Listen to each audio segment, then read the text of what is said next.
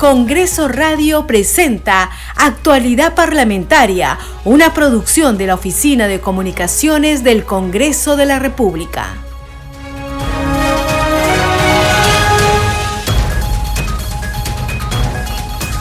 ¿Cómo están? Bienvenidos a su programa Actualidad Parlamentaria. Les saluda Carlos Alvarado y estos son los titulares. La Comisión de Ética Parlamentaria inició una indagación preliminar contra el congresista Jorge Flores Ancachi por presunto recorte de sueldos. La denuncia que ya fue notificada la presentó la legisladora María del Carmen Alba. Alba Prieto solicitó que se realice una investigación exhaustiva, no solo por el supuesto recorte de sueldos, sino también por el presunto soborno de 250 mil dólares y pidió que se apliquen las sanciones que corresponden. Recientemente se reveló un audio en el cual el congresista de Acción Popular reaccionó o reconoció recortar el sueldo de sus trabajadores en un 10% y en un 50% en bonos. Según el artículo 26 del Código de Ética, la comisión tiene un plazo de 20 días hábiles para determinar si el hecho denunciado amerita el inicio de una investigación. El Fondo Editorial del Congreso de la República presentó el libro Constitución Política del Perú para Escolares, mediante el cual los alumnos podrán acceder a las leyes que rigen el país a través de un texto sencillo e ilustrado. La primera vicepresidenta del Congreso, Marta Moyano, explicó que se trata de llevar la Constitución a los jóvenes y a los estudiantes con un lenguaje amigable. La Comisión Permanente del Congreso de la República sesionará esta mañana y tiene como único punto de agenda el proyecto de resolución legislativa para autorizar el ingreso al país de unidades navales y personal militar de Colombia. Por tercer día consecutivo continúa en todo el país la semana de representación parlamentaria. En ese marco, el presidente del Congreso, José Williams, se reunió con el jefe del Comando Conjunto de las Fuerzas Armadas, General Ejército Peruano Manuel Gómez de la Torre. William Zapata fue informado que las Fuerzas Armadas apoyarán a la Policía Nacional en la seguridad durante la marcha del 19 de julio. El titular del Parlamento hizo un llamado a la calma y a que los manifestantes no permitan que infiltrados participen de la marcha y usen la violencia. Con diversas actividades en cumplimiento de su función de representación y de fiscalización, congresistas de la bancada Avanza País se movilizaron a diferentes puntos del territorio nacional. Los parlamentarios se mostraron preocupados por la situación de la salud, el desarrollo de la educación y la cultura en el país.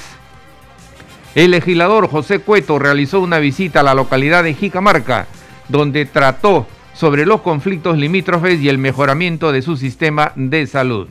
La primera vicepresidente del Congreso, Marta Moyano, programó para hoy la ceremonia de condecoración a defensores de la democracia y la pacificación nacional.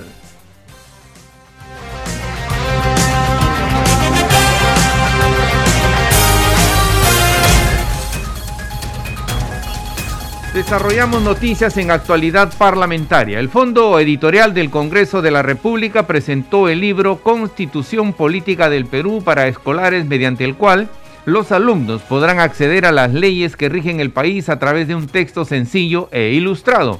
La primera vicepresidente Marta Moyano explicó que se trata de llevar la constitución a los jóvenes y a los estudiantes con un lenguaje amigable. Sobre el tema tenemos el siguiente informe novedosa, más amigable y didáctica. Esta es la versión de la Constitución Política del Perú hecha para escolares que fue presentada por la primera vicepresidenta del Congreso, Marta Moyano. La publicación estuvo a cargo del Fondo Editorial del Congreso como Congreso y como fondo editorial es hacer la constitución en cómic, un mensaje amigable, como le dicen las personas que lo han hecho, para que pueda llegar a los jóvenes, a los estudiantes básicamente, y puedan aprender que existe una constitución que defiende derechos, ¿no?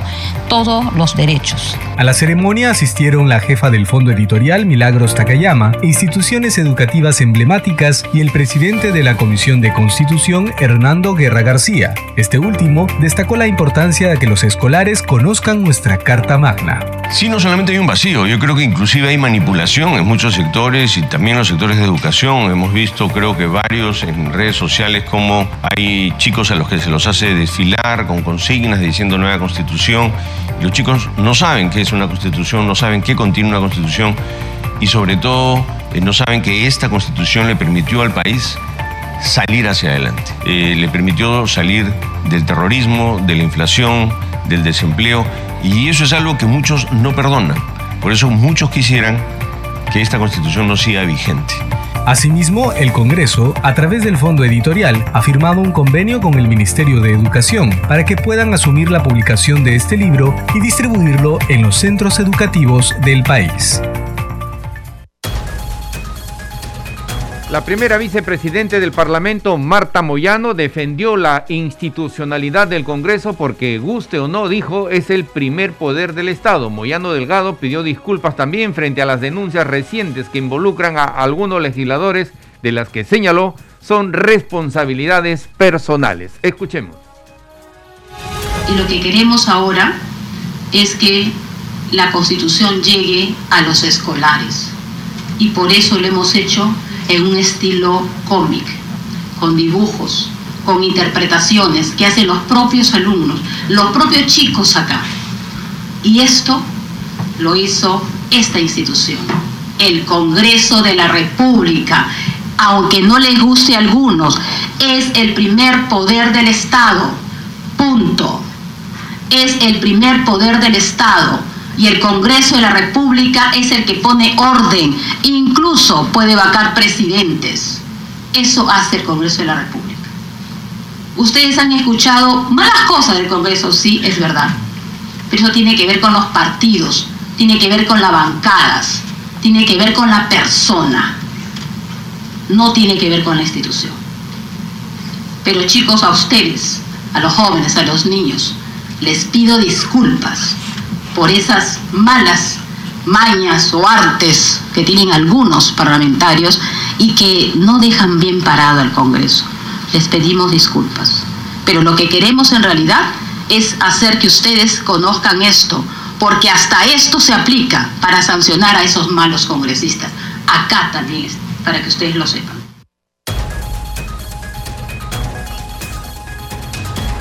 Moyano Delgado defendió la vigencia de la Constitución de 1993 porque, entre otras cosas, señaló ayudó a modernizar el país. Frente a un grupo de escolares comentó que la actual Carta Magna ha permitido la solidez de nuestra economía que a pesar de todo es fuerte en la región. Escuchemos. Sé que a ustedes, a muchos de ustedes les han contado la historia al revés. Ahora hay unas huelgas, ustedes están escuchando, ¿no? Vamos a tomar Lima, a tomar no sé qué, han quemado edificios. Esos rezagos han vuelto y le están echando la culpa a la Constitución. Pero en los 90, chicos, había que arreglar el país. Había que lograr que ese celular que ahora nos toma foto y mandamos selfie y que entramos al Facebook, TikTok y no sé qué más que ustedes usan, esta constitución lo logró y que nosotros podamos vivir tranquilos, estemos acá amontonados, sudando, sin tener miedo que alguien ponga una bomba, esta constitución lo logró. Pero no solo la constitución por sí. Hubieron gente que pensó que había que modernizar el Estado, reorganizar el Estado. Hubo gente que dijo no, tenemos derecho a tener una línea telefónica rápida. Hubo gente que dijo no, ¿por qué tenemos que hacer colas? Y hubo gente que dijo, el derecho del otro acaba cuando él piensa el mío. Los profesores tenían derecho a la huelga, pero los alumnos teníamos derecho a estudiar. ¿No? Su derecho acababa cuando empezaba el de los alumnos, pero eso no se entendía. El derecho a la alimentación tenía que estar establecido, el derecho a la vivienda, el derecho a las comunicaciones, el derecho al agua, a la salud, al tener luz también. Todo esto está acá. Y hay quienes dicen que no, que es culpa de esto, que estamos mal. Yo les quiero contar algo. En Ecuador, en Colombia y en Venezuela, la moneda peruana ahora le dicen el dólar latino. ¿Saben por qué? Porque la economía del Perú, a pesar de todo, a pesar de todo, es la más fuerte. Está estable Nuestro sol, chicos, ustedes tienen que ser orgullosos de su moneda. Nuestro sol es fuerte. El problema son los que administran la institución, los que mal aplican esta constitución y los que quieren destruirla. ¿Saben por qué quieren destruirla? Porque esta constitución puso en vereda a todos aquellos que creían que pueden hacer del Perú lo que quieren, su chacra. Seguimos desarrollando noticias en actualidad parlamentaria. La congresista Adriana Tudela de Avanza País sostuvo que el derecho a la protesta está contemplado en el marco constitucional y que la misma se debe desarrollar de forma pacífica. Escuchemos. Eh, bueno, yo ya he mencionado que me parecen cuestionables los motivos detrás de esta marcha, ¿no? Porque finalmente están llamando a cerrar el Congreso y a convocar una asamblea constituyente, es decir, están haciendo llamados a subvertir el orden constitucional y romper con el Estado de Derecho. Y creo que el derecho a la protesta es un derecho que está amparado por nuestro marco constitucional, siempre y cuando se lleve a cabo de manera pacífica y siempre y cuando se lleve a cabo respetando los principios del propio sistema, del Estado de Derecho, que garantiza esos derechos. Entonces, una protesta que en el fondo está buscando tumbarse el sistema que ampara ese derecho es un sinsentido y creo yo que es bastante cuestionable. Bueno, yo creo nuevamente que el derecho a la protesta no está condicionado a si vivimos en una crisis política o económica o si salimos de una pandemia. Creo que todos tienen derecho a protestar en el momento en que lo consideren conveniente, más allá de que yo cuestiono los motivos detrás de esta marcha en específico, pero también es innegable que esta marcha está generando una afectación a muchísimos peruanos que quieren trabajar, eh, como por ejemplo aquellos que trabajan en el sector turismo. Eh, es, digamos, un hecho que estas protestas han generado que muchísimas eh, personas se vean afectadas porque el turismo, los paquetes turísticos, las estadías, los viajes han sido en su mayoría canceladas gracias a esto, ¿no? Próximos al mensaje de la nación que esperamos del gobierno de Dina Boluarte. Bueno, yo espero que dé señales claras respecto a que es necesario implementar ciertos cambios en nuestro sistema político, en nuestro sistema electoral, sobre todo una reforma política, es importante y yo esperaría que la presidenta dé señales de querer impulsar también desde el Ejecutivo estas reformas y creo también que es fundamental que la presidenta eh, nos exponga cuál es su plan de acción frente a la crisis económica que estamos viviendo y cuáles son los pasos que va a tomar para reactivar la economía, porque si no hay inversión y no hay creación de puestos de trabajo, no vamos a seguir avanzando y no vamos a poder luchar contra la pobreza. Desde el Congreso de la República buscamos el desarrollo descentralizado del país. Conscientes de los grandes desafíos que enfrentamos para reducir las brechas sociales, presentamos Congreso en Regiones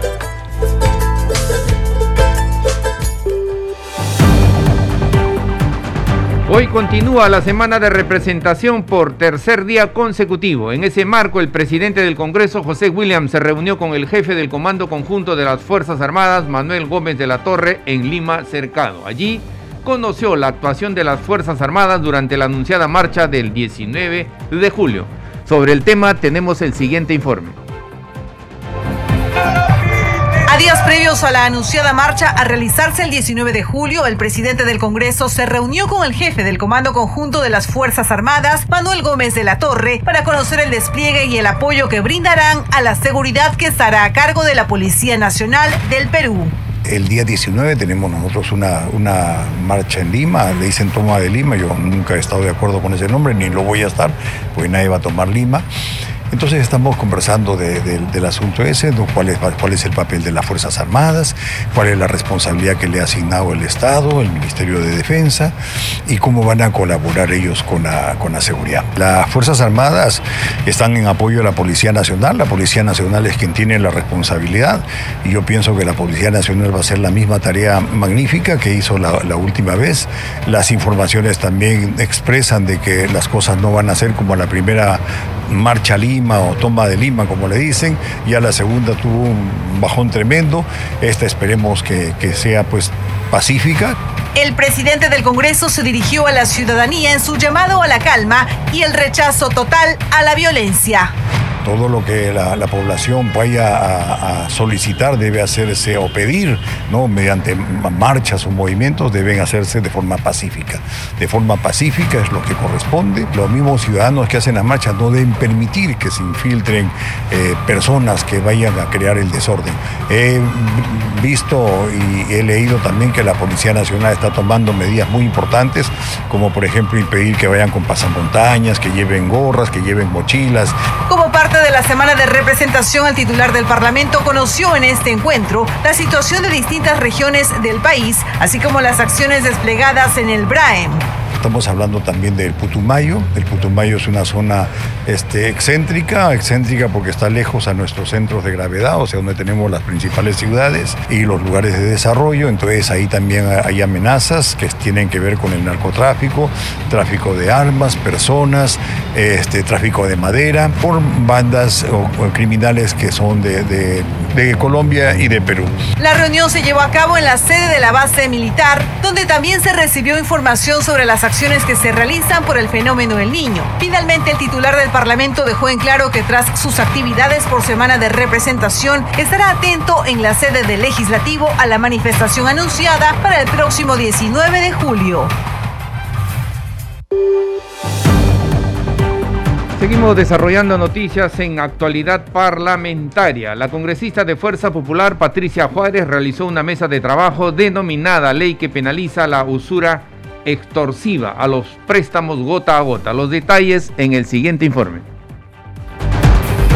Con el objetivo de escuchar las opiniones de especialistas y poder enriquecer el proyecto de ley 5474 de autoría de la parlamentaria Patricia Juárez, que plantea modificar el Código Penal incorporando dentro de los delitos de extorsión a la modalidad de usura extorsiva, producto de los préstamos otorgados conocidos coloquialmente como el gota a gota. Queremos no solamente eh, tomar esta iniciativa respecto a este caso en particular, sino también escucharlos y de ser posible poder trabajar en conjunto, porque entiendo de que no solamente es el caso de de esta usura extorsiva, sino también deben haber muchos casos en donde existen vacíos y existen problemas, eh, no solamente para el Ministerio Público, sino también para la policía y el Poder Judicial en la aplicación de lo que debe corresponder la ley. El general de la Policía Nacional del Perú, Oscar Arriola Delgado, informó que con el paso del tiempo este delito se ha ido perfeccionando y ahora los criminales cuentan con aplicativos en los que se ofrecen créditos inmediatos que tienen como único objetivo que las personas no pueden pagarlos nunca. En la parte de la extorsión, muchas veces en flagrante delito cuando están con el arma de fuego, con una granada, o haciéndole mucha bulla o rompiendo los vidrios de una casa diciendo tienes que pagarme mi plata en este momento. Ahí son aprendidos físicamente detenidos y, van por extorsión, no por usura. ¿Cómo regulamos esa protección a la víctima? Hoy en día eh, hay muchos, eh, muchos delitos que se van cometiendo, es una realidad, pero las víctimas se sienten desprotegidas. Como decía antes general y sabemos muy bien, ellos tienen toda la información de nosotros toda la información la tienen. A través de los apps capturan absolutamente toda la información. Entonces la víctima se siente desprotegida. Por su parte, la doctora Sonia Raquel Medina Calvo refirió que la fórmula legal trae una innovación en cuanto a la usura extorsiva. Dijo que estos dos componentes están dentro del Código Penal, sin embargo hay ciertos vacíos de interpretación y de aplicación. Eh, desde mi modesto parecer congresista, si vamos a tratar de innovar el artículo 200, incorporando un 200A, eh, tendríamos que hacer realmente un mejor análisis, un mejor estudio para poder esto arrojar una norma que nos sirva. Porque si bien es cierto, en el, Código Penal podemos prescribir y tipificar lo que querramos, pero eh, el tema es la aplicación. Los representantes del Ministerio de Justicia, del Ministerio del Interior, del Poder Judicial, de la Fiscalía de la Nación saludaron la iniciativa legislativa de la congresista Patricia Juárez y coincidieron en la modificación al Código Penal en el artículo 214 y darle un enfoque a la usura extorsiva. Congresista Porica Raúl Guamán visitó los puntos críticos del distrito de Ocucaja en compañía de la autoridad edil. También llegó de forma inopinada al centro de salud Chacaltana junto a funcionarios municipales y representantes de Indesa. Tenemos sobre el tema el siguiente informe. El congresista Raúl Guamán Coronado, junto a la alcaldesa de Ocucaje y representantes de la direza, realizó una visita inopinada al centro de salud de Pampa Chacaltana para verificar las condiciones del local, la falta de agua en los tanques para el abastecimiento en los consultorios. No obstante, la situación es crítica para la atención de casos graves por no contar con la asepsia respectiva. Requieren de una bomba de agua para el tanque subterráneo. También requieren medicamentos y profesionales médicos con especialidades estables ya que solo cuenta con un médico, un dentista y una enfermera. También se requieren espéculos y pidieron la categorización del establecimiento toda vez que la zona involucra cinco caseríos. Poco a poco tiene que darle la amistad con el poblador. es amigable, este, eh, tiene empatía con la población, la humildad, la sencillez hace grande a la persona. Y el, médico tiene ese, ese apostolado. Horas antes, el congresista Porica fue recibido por la alcaldesa de Ocucaja en su despacho municipal, junto al director regional de salud, Víctor Montalvo, el director de la red de salud, Ricardo Martínez, donde sostuvieron una reunión para realizar diversos recorridos y visitas a otros centros de salud y postas médicas con la finalidad de conocer in situ la problemática que existe y dar prontas soluciones para mejorar la atención de los pobladores de la zona. También visitaron puntos críticos del distrito de Ocucaje, donde comprobaron que se necesita completar el enrocado para evitar desastres naturales. La parlamentaria Heidi Juárez Calle llegó hasta el distrito de Paita en la región Piura para verificar el estado de las obras del sector educación. Sobre el tema tenemos el siguiente informe. Cumpliendo con sus actividades programadas por semana de representación, la congresista Heidi Juárez Calle realizó una visita inopinada a la institución educativa Nuestra Señora de los Milagros, que ha reiniciado su construcción luego de meses de paralización. Nos informan que este proyecto estaba paralizado con un proceso judicial, pero con una medida cautelar la empresa ha empezado su funcionamiento. La supervisión que vengo a hacer acá es que en el el, a padres de familia que habían expresado que en el expediente técnico no habían considerado el estudio de la napa freática, porque pasado este colegio que está prácticamente a orillas del, del, del mar, entonces eso se tiene que considerar. Cabe destacar que esta obra fue paralizada desde agosto del año 2022 y tuvo graves problemas que llevaron a que los estudiantes permanezcan ocupando locales prestados o aulas temporales mientras se cumple la promesa de reconstrucción de sus planteles.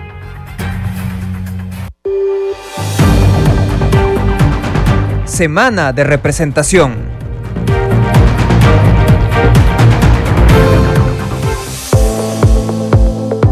Congreso en redes. Y a esta hora vamos a conocer lo que escriben en las comisiones y los congresistas en las redes sociales. Tomamos contacto para ello con nuestra colega Perla Villanueva. Perla, ¿qué tal? Adelante. ¿Cómo estás, Carlos? Muchas gracias. Efectivamente, vamos a empezar con la publicación del presidente de la Comisión de Seguridad Ciudadana del Congreso, el legislador Alfredo Azurín, quien informa que hoy se publicó en el diario oficial El Peruano la ley 31.826, que modifica la ley 24.686 respecto de la gestión de los aportes al Fondo de Vivienda Militar y Policial. Mi propuesta, explica el parlamentario, ahora convertida en ley, es solo el inicio del cambio frente a irregularidades y malos manejos del fondo. Desde mi despacho ejerceremos la fiscalización correspondiente para el cumplimiento de esta ley. Mi compromiso y trabajo sigue firme en favor del bienestar de nuestra Policía Nacional del Perú. Utiliza además el hashtag Fobipol. De otro lado, Carlos, la congresista Katy Ugarte utiliza el hashtag Congreso en regiones y explica que realizó visitas de fiscalización a diversas obras en ejecución en el distrito de Marangani, en la provincia de Canchis, en compañía de eh, su autoridad edil, el alcalde, como por ejemplo visitó el proyecto de defensa ribereña, el cementerio municipal y la planta de productos lácteos municipal. De otro lado, la congresista Patricia Juárez, en relación a una mesa de trabajo que ella realizó en la víspera y como parte de sus actividades de la semana de representación, explica que el proyecto de ley que penaliza los préstamos gota a gota continúa en debate. No descansaremos destaca la parlamentaria, hasta que se tenga el procedimiento adecuado para sancionar estos graves delitos. Y tenemos también la publicación en el Twitter del congresista Américo Gonza, presidente de la Comisión de Justicia del Congreso. Él dice, una ley más en beneficio de los millones de peruanos. Se publicó en el diario oficial El Peruano la ley 31.823 derivada del proyecto 3290, que establece sanción penal para los empleadores que se apropien ilícitamente de las retenciones para e-salud, ONP y AFPs de sus trabajadores. Acompaña a esta publicación una gráfica en donde se destaca la ley 31.823 que sanciona en materia de seguridad social. Y hasta aquí nuestra secuencia Congreso de Redes. Carlos, regresamos contigo. Gracias Perla, nuestra colega Perla Villanueva con el segmento Congreso en Redes. Este programa se escucha en las regiones del país gracias a las siguientes emisoras. Radio Inca Tropical de Abancaya Purímac, Cinética Radio de Ayacucho, Radio TV Shalom Plus de Tingo María, Radio Las Vegas de Mollendo Arequipa, Radio Star de Mollendo Arequipa, Radio Madre de Dios de Puerto Maldonado, Radio Amazónica de Satipo en Junín, Radio TV Perú de Juliaca Puno, Radio Amistad de Lambayeque, Radio El Pueblo de Ayacucho, Radio Satel Perú de Lampa en Puno, Radio La Voz del Valle de Aplao en Arequipa, Radio Líder de La Unión en Piura, Radio Victoria de Ocros de Huamanga, Ayacucho. Estos son los titulares de cierre. La Comisión de Ética Parlamentaria inició una indagación preliminar contra el congresista Jorge Flores Ancachi por presunto recorte de sueldos. La denuncia que ya fue notificada la presentó la legisladora María del Carmen Alba. Alba Prieto solicitó se realice una investigación exhaustiva no solo por el supuesto recorte de sueldos, sino también por el presunto soborno de 250 mil dólares y pidió que se apliquen las sanciones que corresponden. Recientemente se reveló un audio en el cual el congresista de Acción Popular reconoció recortar el sueldo de sus trabajadores en un 10% y en un 50% en bonos. Según el artículo 26 del Código de Ética, la Comisión tiene un plazo de 20 días hábiles para determinar si el hecho denunciado amerita el inicio de una investigación. El Fondo Editorial del Congreso presentó el libro Constitución Política del Perú para escolares mediante el cual los alumnos podrán acceder a las leyes que rigen el país a través de un texto sencillo e ilustrado. La primera vicepresidente Marta Moyano explicó que se trata de llevar la constitución a los jóvenes y a los estudiantes con un lenguaje amigable. La Comisión Permanente del Congreso sesionará esta mañana y tiene como único punto de agenda el proyecto de resolución legislativa para autorizar el ingreso al país de unidades navales y personal militar de Colombia. Por tercer día consecutivo continúa en todo el país la semana de representación. En ese marco, el presidente del Congreso, José Williams, se reunió con el jefe del Comando Conjunto de las Fuerzas Armadas, General Ejército Peruano, Manuel Gómez de la Torre. William Zapata fue informado que las Fuerzas Armadas apoyarán a la Policía Nacional en la seguridad durante la marcha del 19 de julio. El titular del Parlamento hizo un llamado a la calma y a que los manifestantes no permitan que infiltrados participen de la marcha y usen la violencia. Con diversas actividades en cumplimiento de su función de representación y de fiscalización, congresistas de la bancada Avanza País se movilizaron a diferentes puntos del territorio nacional. Los parlamentarios se mostraron preocupados por la situación de la salud, el desarrollo de la educación y la cultura en el país el legislador José Cueto realizó una visita a la localidad de Jicamarca, donde trató sobre los conflictos limítrofes y el mejoramiento del sistema de salud. La primera vicepresidente Marta Moyano programó para hoy la ceremonia de condecoración a defensores de la democracia y la pacificación nacional. Hasta aquí las noticias en actualidad parlamentaria. En los controles nos acompañó Franco Roldán. Saludamos a Radio Luz y Sonido de Huánuco, Radio Capullana de Suyana Piura, Radio Sabor Mix 89.9 FM de en Yungay, Ancash. Radio Mariela de Canta, Radio Sónica de Ayacucho, Radio Estéreo 1 de Jauja en Junín, Radio Acari de Arequipa, Radio Continental de Sicuani en Cusco y Radio Star Plus de Nazca en Ica que retransmiten nuestro programa. Hasta mañana. Congreso Radio presentó Actualidad Parlamentaria, una producción de la Oficina de Comunicaciones del Congreso de la República.